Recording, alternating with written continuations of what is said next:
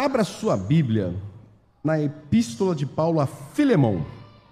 Arthur já pregou em Filemão? Também nunca preguei em Filemão. Dez anos de pastorado, não me lembro de ter pregado em Filemão. Hum. Estou estragando todo o trabalho do Oliveiros aqui, ó. Tirei a fitinha bonitinha, um teflon aqui, ó eu não consigo ficar preso, né? Você já sabe que eu fico para lá, fico para cá. Mas eu estou gravando, eu vou usar esse microfone que é melhor para gravar no Spotify, para que a gente tenha uma qualidade melhor uh, na gravação. Vamos orar? Santíssimo Eterno Deus, nós queremos te agradecer nesta hora pela tua palavra aberta diante dos nossos olhos mas que agora, com o auxílio do Teu Santo Espírito, ela fique aberta para os olhos espirituais, para os olhos da fé. Possamos olhar e entender as Sagradas Escrituras pela, pelo auxílio do Espírito Santo. Igualmente, pedimos o auxílio do Espírito Santo para a exposição fiel das Escrituras. Em nome do Senhor Jesus. Amém.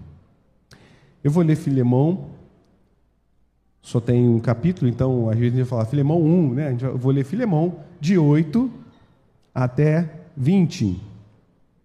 Até 22, mas até 20 que nos importa, né? Diz assim o texto: Pois bem, ainda que eu sinta plena liberdade em Cristo para te ordenar o que convém, prefiro todavia solicitar em nome do amor sendo o que sou Paulo, o velho e agora até prisioneiro de Cristo Jesus. Sim, solicito-te em favor de meu filho Anésimo, que gerei entre algemas. Ele antes te foi inútil, atualmente, porém, é útil a ti e a mim. Eu te envio de volta em pessoa, quero, é, quero dizer, o meu próprio coração eu queria conservá-lo comigo mesmo para, em teu lugar, me servir nas algemas que carrego por causa do Evangelho. Nada, porém, quis fazer sem o teu consentimento, para que a tua bondade não venha a ser como que por obrigação, mas de livre vontade. Pois acredito que ele veio a ser afastado de ti temporariamente, a fim de que o recebas para sempre, não como escravo, antes muito acima de escravo, como irmão caríssimo, especialmente de mim e com maior razão de ti, quer na carne, quer no Senhor. Se, portanto, me consideras companheiro, receba-o como se fosse a mim mesmo. E se algum dano te fez, ou se de perdão, e se algum dano te fez ou se te deve alguma coisa, lança tudo em minha conta. Eu, Paulo, de próprio punho o escrevo. Eu pagarei para não te alegar que também tu me deves até a ti mesmo. Sim, irmão, que eu receba de ti no Senhor este benefício. Remita-me, eh, reanima-me, perdão, o coração em Cristo. Vou ler o 21 e 22. Certo como estou da tua obediência, eu te escrevo, sabendo que farás mais do que estou pedindo. E, ao mesmo tempo, prepara-me também pousada, pois espero que, por vossas orações, vos serei restituído. Carta, ou melhor, Epístola de Paulo a Filemão, quem é Paulo, quem é Filemão, quem é Onésimo. Os personagens aqui desta história interessante que nós acabamos de ler. E é, é tão lindo como a Bíblia, ela. Deus, né, que escreveu a Bíblia através dos seus profetas, apóstolos e outros autores, nos entrega tantas questões sociais e eclesiásticas, tantas questões importantes. Então, nós vamos dar uma olhadinha aqui nessa epístola, extrair lições para a vida prática de cristão, para que a gente consiga caminhar melhor ainda com Cristo Jesus na nossa missão. Essa é uma carta, ou melhor, a menor Epístola do apóstolo Paulo. No grego, ela tem 335 palavras. Pequenininho, você pega aqui. Eu não sei, eu quero ver se Paulinho vai lembrar. Quando nós escrevemos a Bíblia, fizemos ela manuscrita, eu sei que eu peguei um livro pequenininho. Alguns pegaram o Salmo e outros mais. Eu acho que eu peguei Judas. Tu não lembra quem pegou Filemão, não, né? Filemão é pequenininho. Mas acho que não é o menor. Acho que terceira João, primeiro, acho que uma das cartas de João é, deve, deve ter menos palavras, né? Mas é uma carta pequena. Na grande verdade, muitos consideram essa epístola de Filemão, a, é, de Paulo a Filemão, como um bilhete pessoal. Mas quando a gente olha lá para o primeiro versículo, a gente percebe que não se torna apenas um bilhete pessoal, mas sim uma epístola para ser lida entre os irmãos ali na igreja, muito embora venha se tratar de um assunto privado que ele vem fazer aqui um pedido. Olha lá os primeiros versos. Paulo, prisioneiro de Cristo Jesus, e o irmão Timóteo, ainda coloca Timóteo aqui com ele nessa epístola, ao amado Filemão, também nosso colaborador, chama Filemão de colaborador, e a irmã Áfia e a Arquipo, nosso companheiro de lutas, e a igreja que está em tua casa. Então, embora a epístola seja a Filemão, aqui a gente percebe que Paulo, na companhia de Timóteo, ele vai direcionar essa carta para a igreja que se encontrava reunida lá na casa de Arquipo. E ele vai falar também lá da, da irmã Áfia. Mas, pelo conteúdo da carta que a gente acaba de ler aqui, de 8 até o 22, a gente vai perceber que Paulo ele escreve um bilhete pessoal para Filemão. Porque, como eu disse, embora seja um conflito entre duas pessoas, que a gente vai destacar aqui, aquilo tinha uma influência na vida da igreja. Então, muitas vezes a gente tem algum tipo de conflito entre duas pessoas na igreja, mas esses conflitos precisam ser tratados porque vai influenciar e abençoar e motivar e trabalhar na vida de toda a igreja. Lá no meu prédio, nós não temos síndicos, são quatro apartamentos, um por andar, aquele apartamento assim de 300 metros quadrados, um por andar, de frente para a praia. Cadê? é um prédio antigo lá em Vila Isabel, a gente não tem síndico. E a gente, de vez em quando, tem alguns problemas lá entre moradores. E aí deu um problema lá de vazamento, da casa de cima para a casa de baixo. E aí eu falei, gente, isso aí é um problema entre dois moradores. Isso não envolve o condomínio. Se não está mexendo no, na tubulação que alimenta as casas, ou seja, se é de um prédio, de um apartamento para o outro, é um problema entre vocês. Mas como eu sei que aquilo perturba a paz de todo o condomínio de quatro apartamentos, a gente entra ali para tentar resolver, né? conversa e tudo mais. Tem que resolver.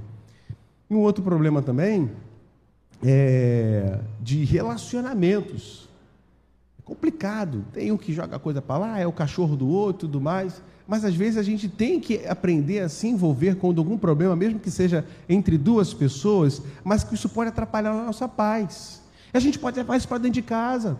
Às vezes você vê assim, ah, meu pai e minha mãe estão brigando. O problema é do meu pai e da minha mãe. Não, isso mexe contigo, o problema é teu também. Então ore para resolver.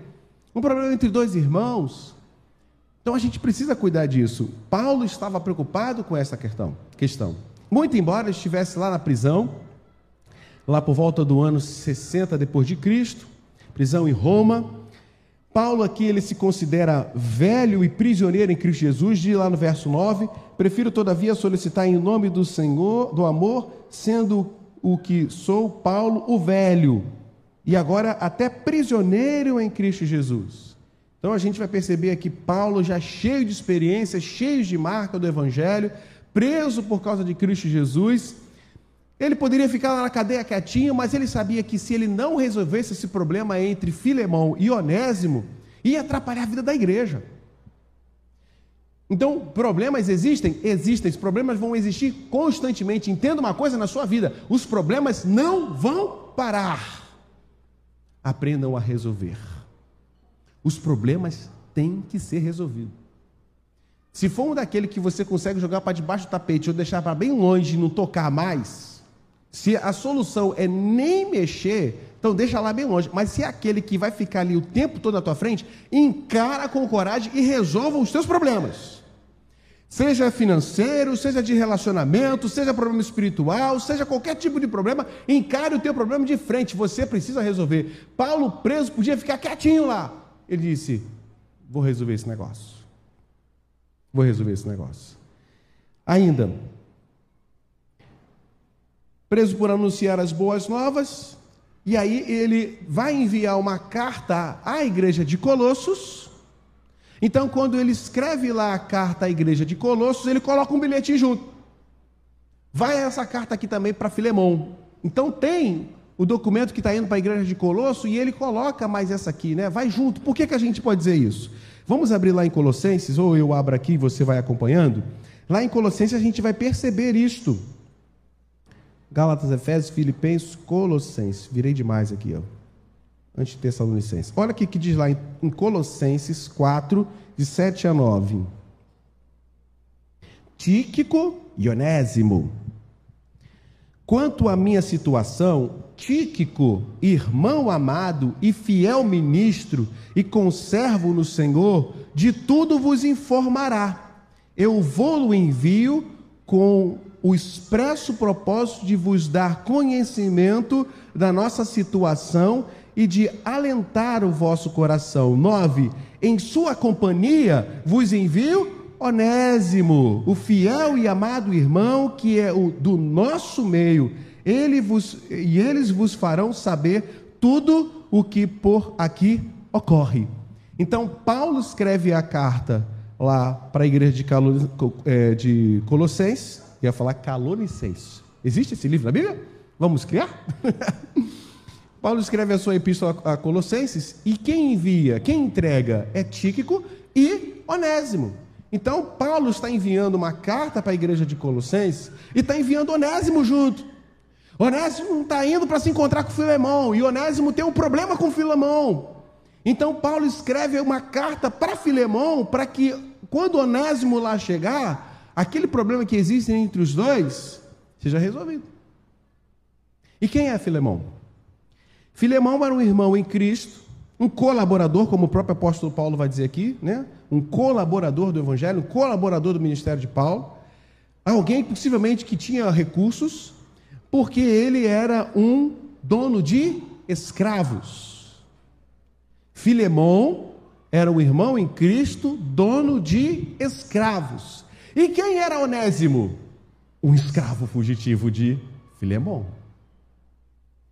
Então, Onésimo era um escravo fugitivo de Filemão. Fugiu. Não se sabe como se deu essa fuga. Alguns vão suspeitar de que ele teria ido levar a carta e não voltou, né, feito alguma missão e não voltou, mas muito pouco provável. Ah, no finalzinho aqui da, da epístola, a gente percebe Paulo falando sobre questões financeiras, questões de, de, de, de alguma coisa ruim que Onésimo possa ter feito a Filemão, a gente vai perceber que Paulo ali ele se doa para resolver aquele problema. Então, Onésimo era um escravo, Filemão um senhor de escravos. No meio da cristandade, onde o apóstolo Paulo depois vai trabalhar, né, melhor, depois não antes, ele vem trabalhar assim algumas, algumas passagens a respeito do relacionamento de escravo e senhor. Inclusive, lá em, Colossenses 3, ele vai falar que os servos obedeciam a vosso Senhor na carne. Isso é muito importante. Em muito embora a gente venha ter essa questão da liberdade, né, de não ter mais essa escravidão, mas no conceito social daquela época existia sim o direito de ter escravo, mas Paulo vai tratar o relacionamento entre senhores e escravos, que, que ambos são escravos de Cristo Jesus. Então, Onésimo era um escravo de Filemão. E é interessante que Onésimo não, possivelmente não era o nome dele de batismo, porque Onésimo era um apelido, ou como eles costumavam chamar os escravos, porque Onésimo quer dizer útil. Então dava-se esse nome para que ele, o escravo, fosse de fato útil. Ou útil, vem aqui, útil, útil, vem aqui. Né? Então Onésimo tinha esse esse condão aí, esse apelido. Então, como nós já vimos aqui, é escravo, verso 15 e verso 16 vai mostrar um bocado disso. Como eu já falei, era um escravo que fugiu é, da presença de Filemão. Lá no verso 12, Paulo vai falar: Olha, eu envio de volta para você, estou te enviando de volta. Então, Paulo fala para Filemão: Olha, eu estou te enviando de volta o teu escravo, enviando para você de volta. Ali, Onésimo, ele poderia talvez até lançar mão de uma lei ateniense que vai permitir com que um escravo possa ficar abrigado na casa de algum amigo. Um escravo que foge, ele poderia, a lei ateniense vai permitir isso, que ele fique abrigado na casa de um amigo protegido. E a lei romana, a lei romana vai impor que aquele que abriga um escravo fugitivo responda civilmente pelas perdas e danos que um senhor de escravo tenha perdido. Então, por exemplo, Dino é um escravo, lê, lá. fugiu lá para a casa de Everton. O Everton está brigando lá, não, Dino, fica aqui, porque você é do Ministério do Louvor, senão a gente não tem lá o líder do Ministério do Louvor, blá, blá. E aí eu sou o senhor do Dino. É, rapaz, está aqui, lá o Dino fugiu. Aí fazia, assim, ah, é, Everton, você vai ficar brigando aí o, o Dino? Então, ó, vou processar você. Você vai pagar todas as diárias dele. Se ele não está trabalhando para mim, você que vai assumir. Você está escondendo ele. Tudo bem, eu não vou tirar ele da tua casa. Mas eu tinha direito de processá-lo. Interessante, né? Lei romana. Então, ali possivelmente é, Onésimo estivesse buscando fuga em casa de algum amigo, e principalmente ali em Paulo. O delito que ele tenha cometido não é possível saber se ele de fato roubou, mas pode ter sido uma questão financeira dessa questão que ele é um escravo não está trabalhando para Filemão.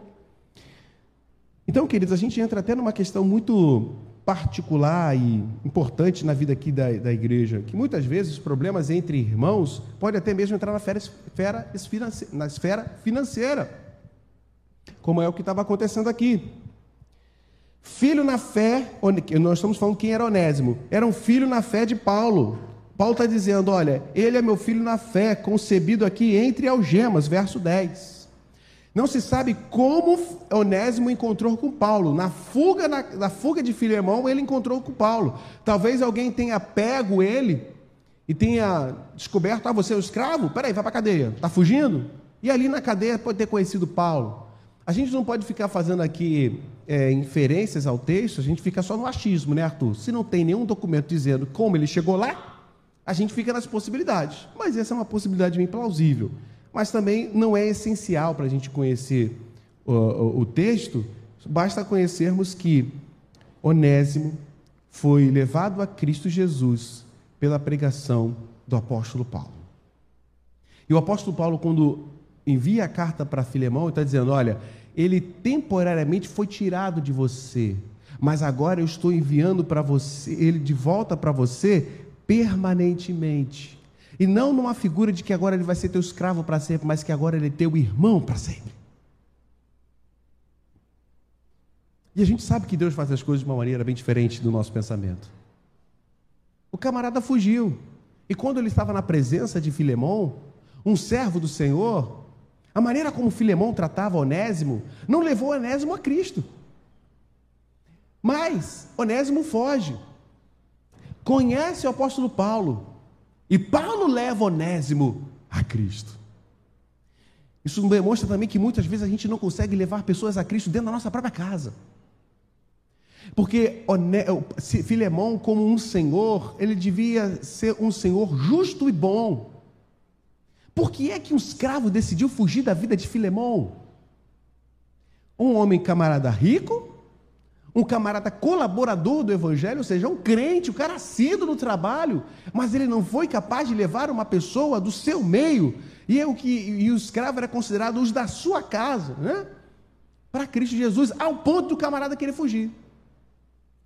Foge e longe dele conhece a Cristo Jesus. Por isso, Paulo vai dizer lá no verso 11 que antes ele era inútil, mas agora, convertido a Cristo Jesus, ele é útil para os dois. Útil para os dois. E Paulo, de certa maneira, ele até queria ficar com Onésimo ali. Né? Ele está mandando Onésimo de volta para Filemão, mas ele fala assim lá no verso 11, verso 13: Bem, eu, gostaria até que ele ficasse aqui para ele substituir, né? me ajudar aqui no trabalho e substituir as minhas perdas. Mas eu estou enviando de volta para você. Paulo até poderia ficar ali com Onésimo, guardar Onésimo. Onésimo, já que Filemão está com problema com você, Filemão é um camarada de coração duro, faz o seguinte, fica aqui, torna-se colaborador do evangelho, fica aqui. Paulo poderia fazer isso, mas não, o que, que Paulo faz? Onésimo, vai resolver o teu problema. Queridos irmãos, vida eclesiástica, para que ela caminhe bem, a gente precisa encarar o nosso problema de frente e resolver. Qual era a punição para um escravo fugitivo? Um escravo que fugisse, ele poderia até mesmo ser crucificado, como foi Jesus. Haviam recompensas para quem pegasse ou desse informações a respeito de um escravo fugitivo.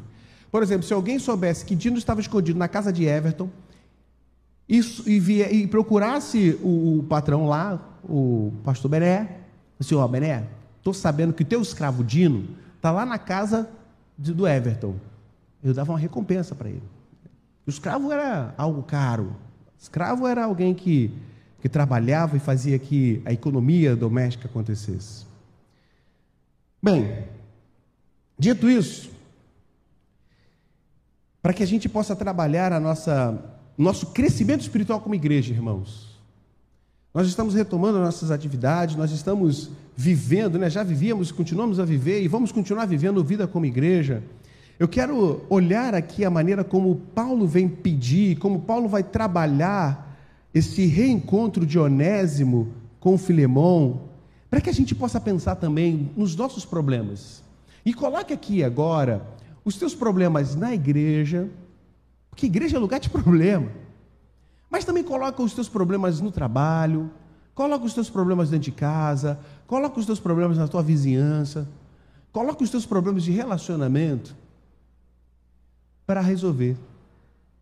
É bom resolver. Então, como eu disse, a carta, a epístola, Paulo ele está fazendo um pedido a Filemão para ele receber Onésimo na sua presença, o seu escravo fugitivo. E o que, que Paulo faz? Vamos olhar aqui alguns versos. Verso 8, verso 9. Pois bem, ainda que eu sinta plena liberdade em Cristo para te ordenar o que convém, Prefiro, todavia, solicitar que, em nome do amor, sendo que sou Paulo, velho e agora até prisioneiro de Cristo Jesus, no amor.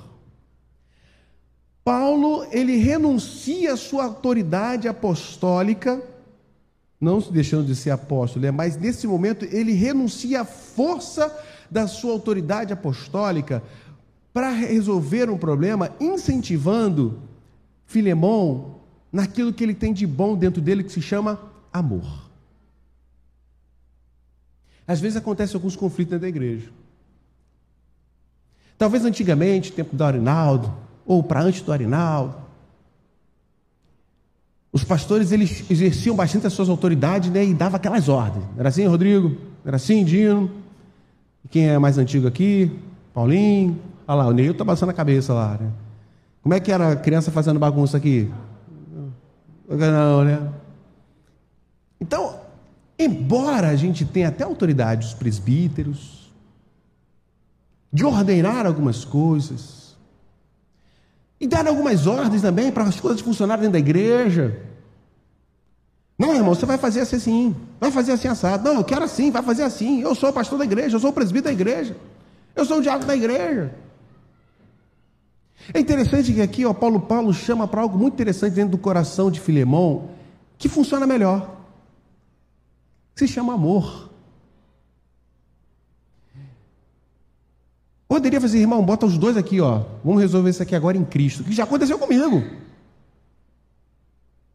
Já aconteceu comigo. Já tive problema dentro da igreja, lá na minha doce igreja do Grajaú, em que o pastor colocou os dois, eu e mas o irmão lá, oficial, para a gente resolver um, uma desavença. Porque o, o irmão não perdoava uma falta minha. Os irmãos sabem que no passado eu fui disciplinado na igreja.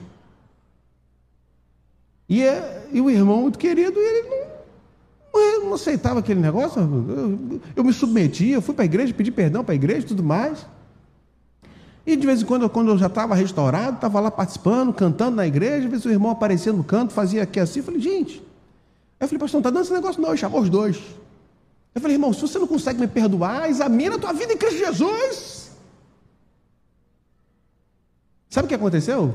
Depois que nós enfrentamos o tete a tete? Abraço. Tornamos amigos, grandes amigos até hoje. Depois, quando a Renata começou a trabalhar, arrumou empregos para a Renata. Não, o senhor daqui, defendia a Renata com isso dentro no emprego dela. Irmão queridíssimo, amado meu, problema resolvido. Porque existe um negócio dentro de nós chamado amor.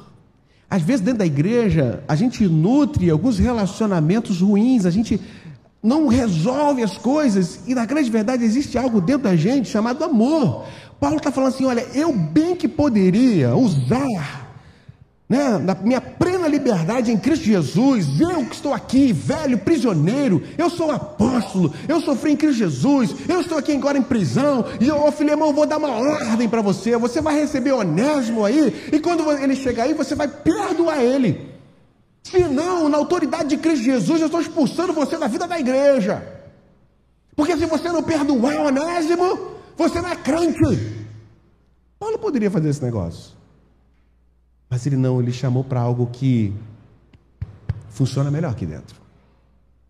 Lá em 1 Coríntios, no final do capítulo 12, porque começa no capítulo 13, né? No capítulo 13 a gente vai falar do amor, né? Ainda que eu falasse a língua dos homens e dos anjos, mas antes de Paulo falar isso, antes do versículo 1 do capítulo 13, emenda-se o, o, o, finalzinho do, do, do, do, capítulo 12, que Paulo fala assim: Eu, todavia, passo-vos a, a falar-vos de, de um caminho sobremodo excelente, que é o caminho do amor. E o que, que Paulo estava tratando no capítulo 12? Desavença na igreja. Problema de dons, problema de pessoas de relacionamento. Não, um diz, é porque eu não sou mão, eu não sou pé, porque eu sou pé, não sou orelha, porque se eu não sou mão, eu não sou da igreja, porque eu não sou cabeça, isso, aquilo, outro. Aquele problema dentro da igreja. Paulo falou assim: olha, eu posso resolver um negócio aqui com vocês, mas eu passo-vos a mostrar um caminho sobre modo excelente o caminho do amor que é o caminho que o Senhor Jesus Cristo nos ofereceu, o caminho que o Senhor Jesus Cristo nos ensinou. Para a gente resolver problemas dentro da igreja, a gente precisa colocar a mão na consciência e chamar a bondade, chamar o amor, a benignidade, a amabilidade que existe dentro de nós, que foi nos dado pelo Espírito Santo, para a gente trabalhar as desavenças dentro da igreja. E vou falar, irmãos, é muito melhor. O amor é muito melhor que o ódio. É tão bom quando a gente consegue sentir a liberdade do perdão e do perdoar. Porque quando a gente perdoa, a gente se vê livre de cadeias terríveis. Perdoar é importante. Então Paulo, ele primeiramente ele abre mão da sua autoridade para que esteja incentivando no coração de Filemão o amor. E você? O que você pode abrir mão para resolver problemas dentro da igreja? Outra, verso 14, parte B, Paulo vai suplicar ali, né? A Filemão, nada porém, vou continuar aqui o 12 e o 13, né? Eu, toda, eu tu envio de volta em pessoa, quero dizer, do meu próprio coração, vai falar, olha, eu gosto muito de Onésimo, eu queria conservá-lo até aqui comigo, sabe, para me ajudar no trabalho, para servir nas algemas que carrego por causa do Evangelho. Agora, verso 14: Nada, porém, quis fazer senão do teu consentimento, para que a tua bondade não venha a ser como por obrigação, mas por de livre vontade. Aqui o apóstolo Paulo, mais uma vez, nos ensina uma grande lição. Além dele não obrigar, não chamar ali a sua autoridade de apóstolo, ele está dizendo para Filemão: Filemão, eu quero colaborar contigo ou quero compartilhar contigo uma decisão. Isso me chama atenção para a humildade. Relacionamentos se resolvem quando nós aprendemos a ter humildade. Muitas vezes a gente vai conversar com alguém, vai tentar resolver um problema com alguém, a gente já chega armado. A gente já chega armado com, com faca na mão para resolver um problema. Entre irmãos, casamento, filiação, amigos. A gente pode chegar ali desarmado, sem a autoridade da razão e sem a prepotência de achar que está no seu direito. Ele chega para Filemão e fala assim: Filemão, olha, eu não quis fazer nada sem o teu consentimento, então eu quero compartilhar aqui com você isso. Eu quero ouvir o teu consentimento. Muitos dos nossos problemas são resolvidos quando nós passamos a ouvir o sentimento e ouvir as concessões e ouvir as petições do outro. Paulo, ele não se lança diretamente para cima de Filemão, mas ele chama Filemão a participar, colaborar da solução de um problema. Mas, verso 17, vamos lá? Verso 17 ele diz assim: Se portanto me consideras companheiro, receba-o como se fosse a mim mesmo. Ah, isso aqui me chama a atenção para uma outra questão dentro da igreja. Quantos de nós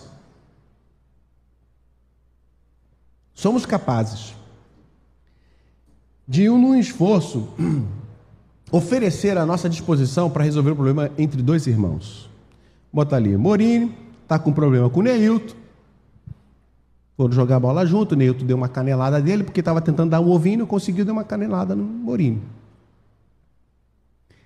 Sou amigo do Morinho, sou amigo do Neilton. E aí eu vou lá conversar com os dois.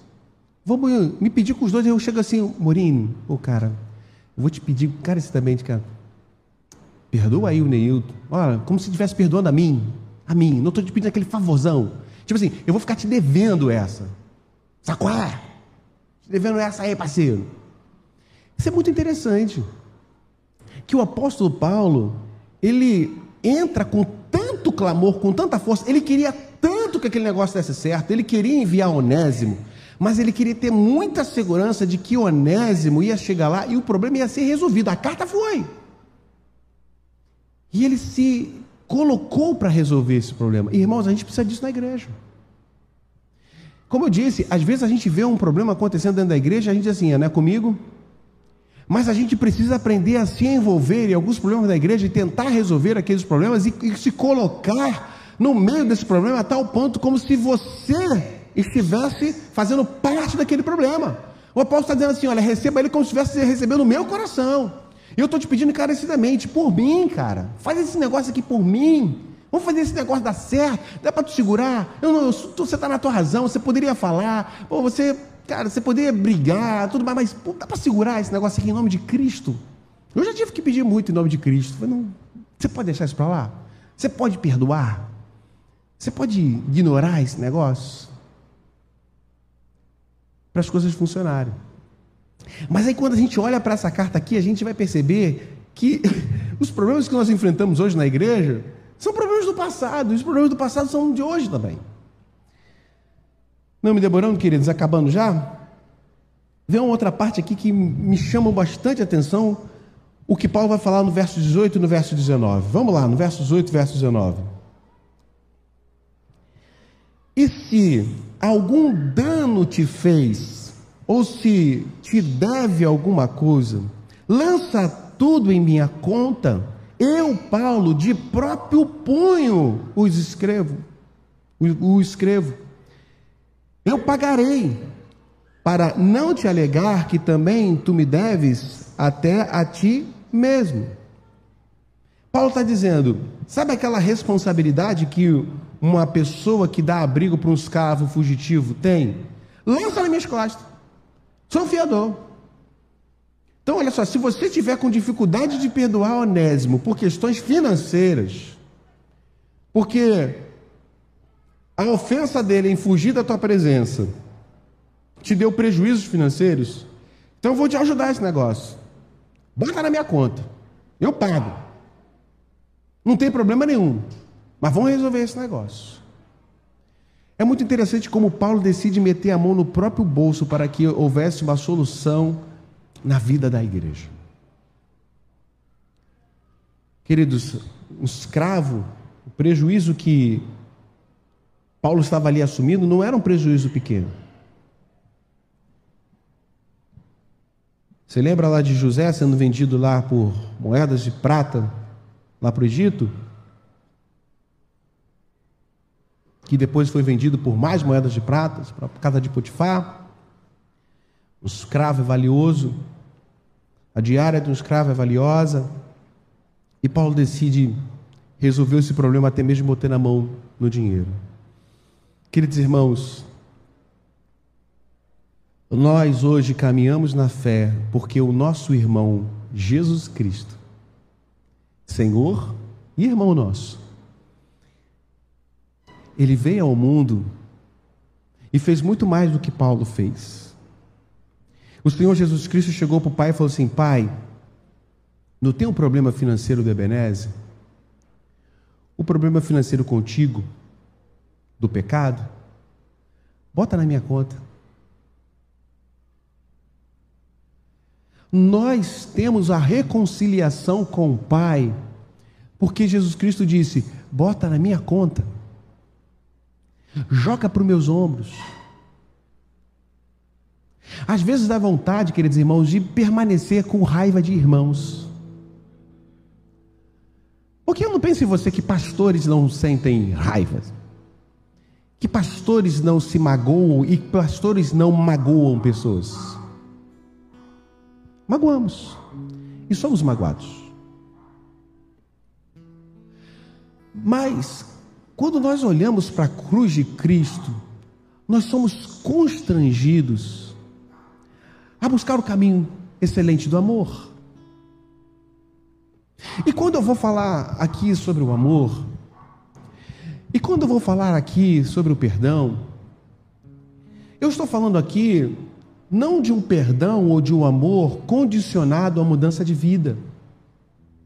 O que a Bíblia nos ensina é amar e a perdoar antes da mudança e das condições de vida, porque foi assim que Cristo nos amou.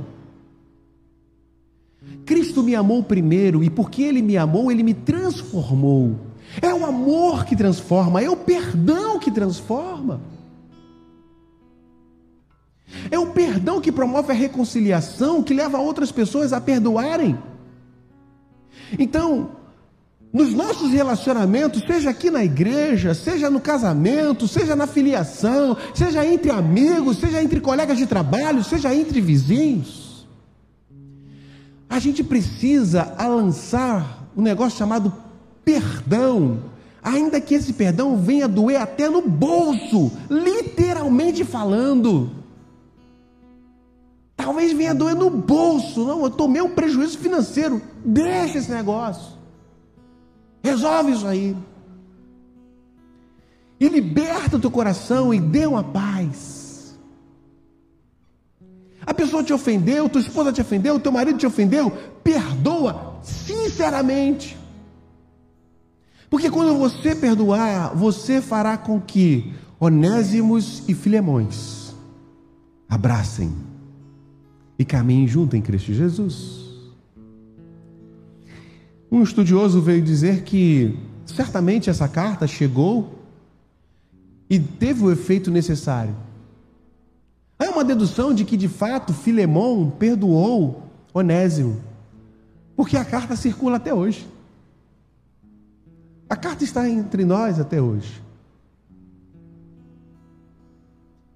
É o perdão. Que Deus nos ajude nessa grande missão. Porque nós somos filemões e onésimos. Não pense você que errado era o onésimo porque fugiu. Ou que errado era Filemão que não era um bom patrão. Os dois cometeram seus erros. E muitas vezes são, é assim, nos relacionamentos, as duas pessoas cometem os erros. Mas é o perdão que promove a reconciliação. Vamos ficar em pé, vamos orar. Que Deus nos abençoe como igreja. Que Deus abençoe o teu casamento. Se você tem enfrentado muita dificuldade de resolver tormentas no teu casamento, eu te convido a caminhar nesse caminho sobremodo excelente de se dar de investir na reconciliação. Se é relacionamento com dificuldade com os teus filhos, sim, existem muitos pais que hoje amargam a tristeza de dificuldade com relacionamento com os filhos. Recentemente eu recebi a ligação de um amigo pedindo pela vida de um pastor. E que está passando um pouco de necessidade na sua velhice. E eu falei, e os filhos? Eu falei assim, os filhos são os ingratos.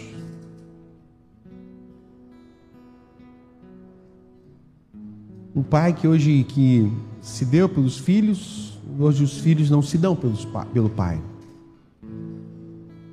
Dificuldade de relacionamento até na vida de pastor.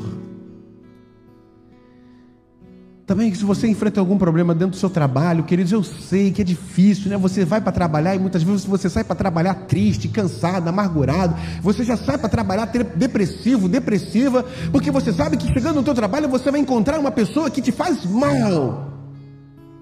Mas eu quero te dizer que o poder para resolver isso está nas tuas mãos. Num negócio chamado viver o evangelho. Eu quero orar para que Deus te abençoe você no seu trabalho. E se você enfrenta algum problema dentro da igreja, pastor, eu não tenho vida plena dentro da igreja porque eu tenho amarguras. Eu também quero orar pela tua vida. Eu quero orar pelo derramamento do Espírito Santo nesse lugar. Eu quero orar pelo avivamento do Espírito Santo no meio desta igreja para nos ajudar. Por que, que a epístola de Filemão está aqui? Para isso. Para nos ensinar que esses tipos de problemas precisam ser resolvidos. Senhor Deus, nós queremos colocar nossas vidas no teu altar. E te pedir, Senhor Deus, que o Senhor coloque dentro do nosso coração a disposição de pagar o preço para ser um com o nosso irmão. Do nosso precioso irmão e irmã em Cristo Jesus. Diante, ó Pai, dessas dificuldades que nós encontramos dentro da igreja, a vida eclesiástica cheia de problemas. Senhor Deus, pedimos que Teu Santo Espírito passeie entre nós, para que venha promover aqui alforrias, libertações, curas, perdões. Ó oh Deus, em nome do Senhor Jesus, nós te clamamos e pedimos que o Espírito Santo esteja ministrando dentro de vidas, curando feridas, liberando perdão, ajudando, meu Deus, a gente a se livrar de amarguras, de dores, de mágoas, de feridas. Senhor Deus, estende, ó Pai, esse milagre para além da vida da igreja. Leva, Senhor Deus, para a vida dos lares, dos problemas, as dificuldades de relacionamento dentro dos lares, de pessoas que não conseguem resolver os seus dilemas. Mas que, ó Deus, hoje essas pessoas estejam dispostas, Senhor Deus, assim como Paulo esteve disposto a fazer de tudo para promover a reconciliação, que pessoas estejam dispostas, Senhor Deus, até mesmo a ferir o próprio bolso para promover reconciliações. Seja nos lares, seja na vizinhança, seja no trabalho, Senhor Deus. Abençoa, Deus, os relacionamentos dentro do trabalho, aquelas dificuldades de relacionamento do trabalho, que em nome de Cristo Jesus, na força do Espírito Santo, na capacidade da palavra do Senhor, possamos, Senhor Deus, promover a luz do Evangelho dentro do nosso trabalho, a começar pela nossa capacidade de perdoar. Ajuda-nos, ó Deus, para a glória do Teu santo nome, ajuda-nos a caminharmos no caminho sobre modo excelente chamado amor. Em nome de Jesus. Amém, Senhor.